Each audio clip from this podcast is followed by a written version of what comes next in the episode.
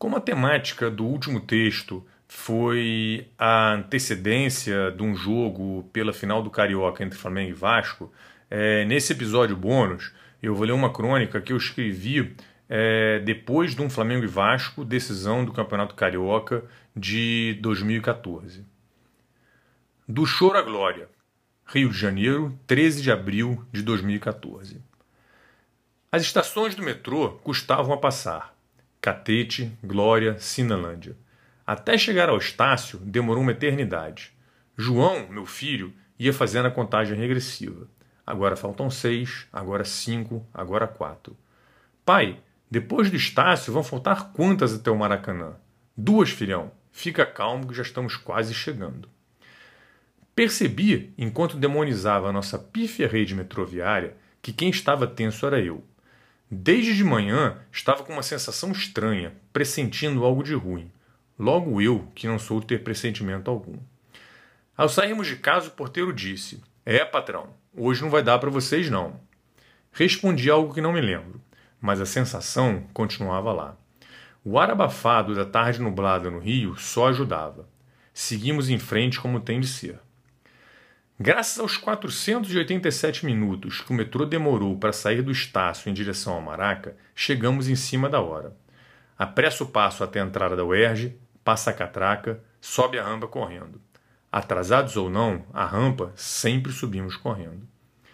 Com menos de um minuto para começar, estamos sentados para assistir ao maior espetáculo da Terra, que é a torcida do Flamengo no Maracanã.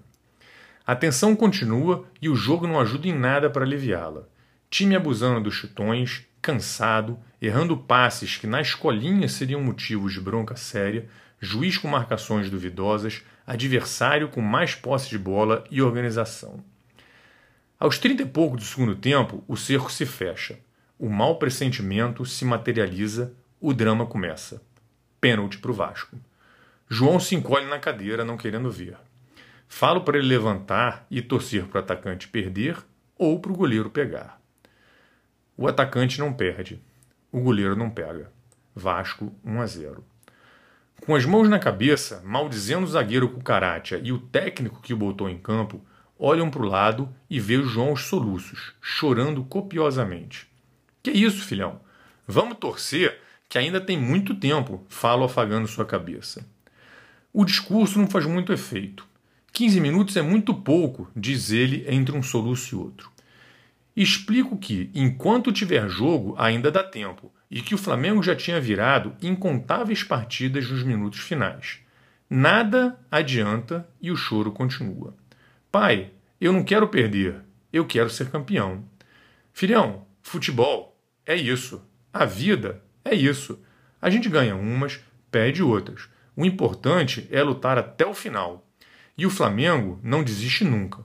Olha só para a torcida e como ninguém foi embora. 45 do segundo tempo e estava todo mundo lá. João, com as mãos entrelaçadas em frente ao rosto, chorando e pedindo com todas as suas mais sinceras forças um gol de empate. A bola sobe, o zagueiro cabeceia. A trave adia o grito. O gol incendeia uma nação. Entre gritos, pulos, vociferações e abraços, João já não chora mais quem chora sou eu. Pela alegria e alívio do filho, por estar ali em mais uma conquista ao lado dele e do amigo fiel, pela tensão antes presa na garganta e libertada com todas as forças no grito de gol. Imediatamente após o apito, todos à nossa volta vêm falar, abraçar e cumprimentar o João. Sua angústia, nos poucos mais de 15 minutos que separaram os gols, foi presenciada e dividida por todos. A sinceridade, vontade e desespero do menino de seis anos em ver o Flamengo campeão era também a de todos ali no Maracanã, no Rio, no Brasil inteiro.